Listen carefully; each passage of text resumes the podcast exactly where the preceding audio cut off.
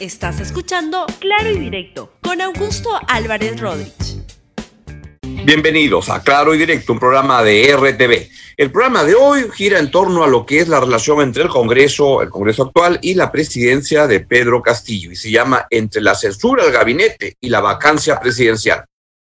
¿Por qué le pongo ese nombre al programa de hoy? Es porque creo que entre esas dos este, opciones está girando lo que es la, las opciones de relación del Congreso de la República con el presidente de la República en este momento. ¿Qué es lo que ha sucedido? Es que lo que ha sucedido es algo creo que grave en el país. Estamos entrando ya al sexto día de, eh, del nuevo gobierno y la verdad que hasta ahora todo lo que ha mostrado el señor Pedro Castillo es frustrante, es desilusionante. La verdad que es una decepción como presidente de la República por varias razones. La primera es porque él parece que él no es el presidente de la República, que quien manda es otra persona, que es el señor Vladimir Cerrón, que es el que se jacta, se mueve y decide y corta el jamón en este gobierno, nombra ministros, hace lo que quiere y la verdad, quiero decirlo con mucha, mucha, mucha pena, lo que parece es que este presidente Castillo es el que le carga el maletín al señor Cerrón. Y eso no es por lo que se votó en la elección pasada. El señor Castillo debe darse cuenta que no generó la simpatía de al menos la mitad del país, pero una parte relevante de, los peruanos le dio el beneficio de la duda para que pueda gobernar y llevar a cabo sus planes de la manera como él vino diciendo durante la segunda vuelta, en la cual estaba diciendo que, este, incluso luego que ganó el 6 de junio y todo lo que dijo desde entonces, es que iba a ir por una corriente de tender puentes, de conversar con todos los sectores, de unir al país para sacarlo adelante. Y hasta ahora, todo lo que vemos es francamente algo que va en la dirección contraria. Y acá yo creo que este, ya tenemos evidencia sólida que el gobierno tiene un problema de fondo y que acaso hace pensar que muchas de las cosas que se dijeron durante la campaña de la, de la candidatura de Pedro Castillo y de la presencia de Cerrón no eran tan falsos. Es que se está evidenciando que hay problemas muy, muy, muy gruesos. Y acá uno va a ver lo que pasa con el gabinete empezando por el presidente del Consejo de Ministros, el señor Bellido, quien es alguien que es, la verdad, un impresentable para ser el premier. ¿Por qué es un pobre impresentable? Es porque es un simpatizante del terrorismo, un entusiasta de Sendero Luminoso. ¿Creen que no? Pues escuchen esto, lo que, lo que ha dicho en esta entrevista el señor Bellido. Edith Lagos es una senderista. ¿Estamos de acuerdo ahí?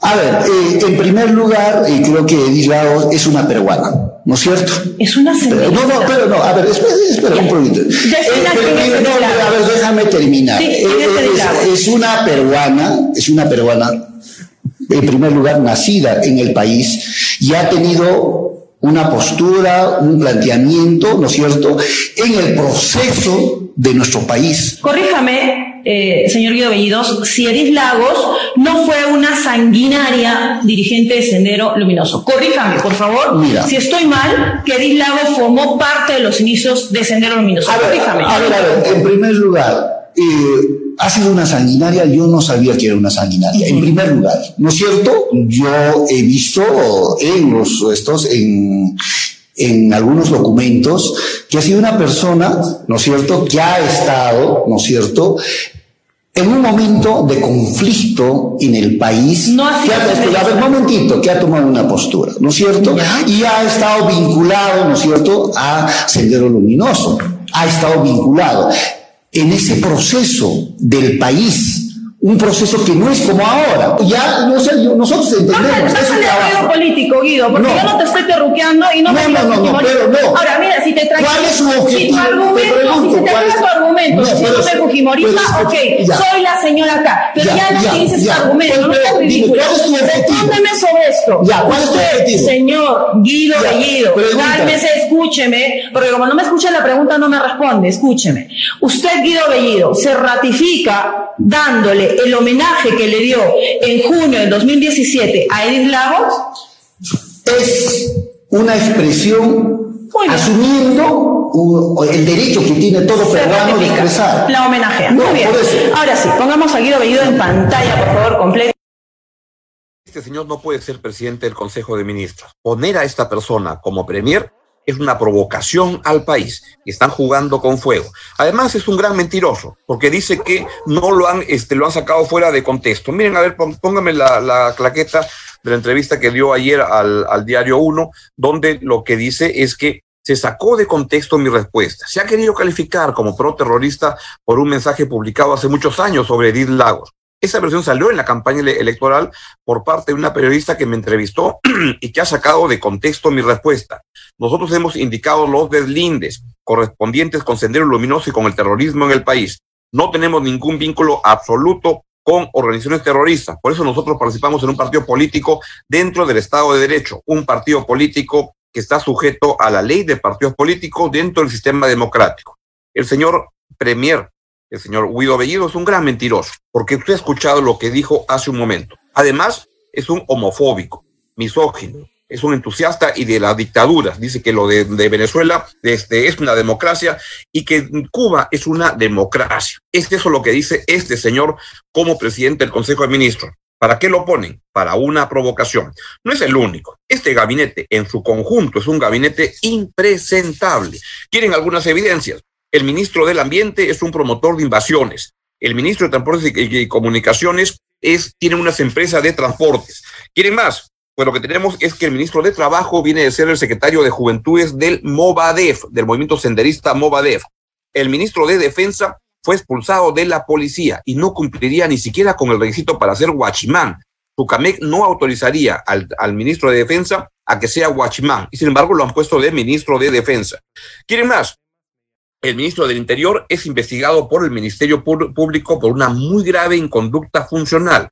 ¿Quieren más? El canciller Héctor Béjar es un sociólogo que lo que está provocando ahora en, la, en, la, en, el cargo de canciller es deteriorar las relaciones internacionales del Perú. Y para quedar como un buen felpudo del gobierno de Venezuela, de Nicolás Maduro, con el cual quiere restablecer, relaciones, lo que hizo fue un desaire al presidente de Colombia, Iván Duque, de manera que hacerle notar que era el único visitante extranjero no invitado a la juramentación, a esta cosa tan extraña que armó eh, Castillo en la Pampa de la Quinoa. ¿Quieren más? En fin, cada día uno va viendo que este, este gabinete es un fraude. El problema es que parece que el, que el que es el fraude es el señor presidente de la República, el señor Pedro Castillo. Y entonces, mientras eso ocurre, pues Cerrón este, anda diciendo cosas como las siguientes. Y pongamos por favor el tuit que ha mandado el real patrón de este gobierno. Dice, el tema de la vacancia se ha convertido en la expresión de la intolerancia a la izquierda, al provinciano, a lo andino, a los cambios para lograr un país más equitativo. El resto es puro pretexto. Esto es una tetudez. Esto no es así. Porque estar en contra de tener a un presidente del Consejo de Ministros pro terrorista, eso no tiene ideología. Eso no es estar de izquierda ni nada. Eso es estar con el terrorismo. Y eso es lo que está provocando este señor Cerrón. Ahora bien, quiero que pongan una, este, una, una, un comunicado que ha sacado Palacio de Gobierno el día de ayer, que es otra puntería total. Como saben, el señor Pedro Castillo se dedicó a, habla de una simbología del, poder que, que, los símbolos eh, colonialistas y tonterías como esa. Y entonces no va a Palacio de Gobierno. Entonces, cuando el presidente Sagasti lo invitaba para que vaya a Palacio, entraba por la puerta falsa, metiéndose por atrás para que no lo vean.